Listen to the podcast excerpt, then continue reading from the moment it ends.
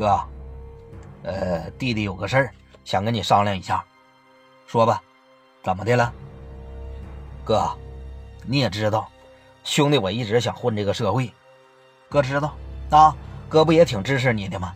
啥事都给你摆了，而且还让你当这个阿 Sir。你现在的身份，别说在长春了，整个吉林省也找不出第二个呀。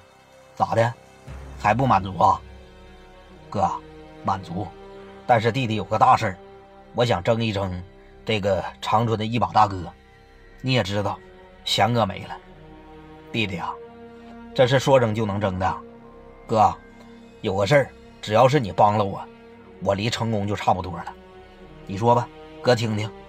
有个兄弟，大名叫方振东，外号叫方骗子，是咱长春的，曾经是翔哥手底下的兄弟，现在跟我一个对手了。他身上啊有两张人命的通缉令，是老田田中林颁发的。哥呀，能不能帮弟弟打个电话给他封存了？至少不能说撤销，先封存他，让长春的阿 Sir 先不抓他，让他敢露面。他能够为我所用，老弟啊，你的兄弟还不够啊！你手底下那张红岩、杜老三，哪个不是手啊？怎么非得多他一个吗？你要知道，人命案子通缉令那可不好整啊！哥，我知道，没办法了。说哥，你看，你帮帮弟弟，弟弟实在是太需要这个人物了。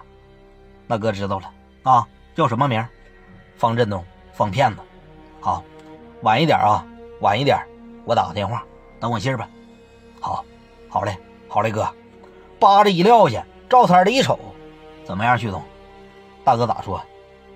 差不多，啊，差不多。我哥答应我，基本就差不多。等着吧。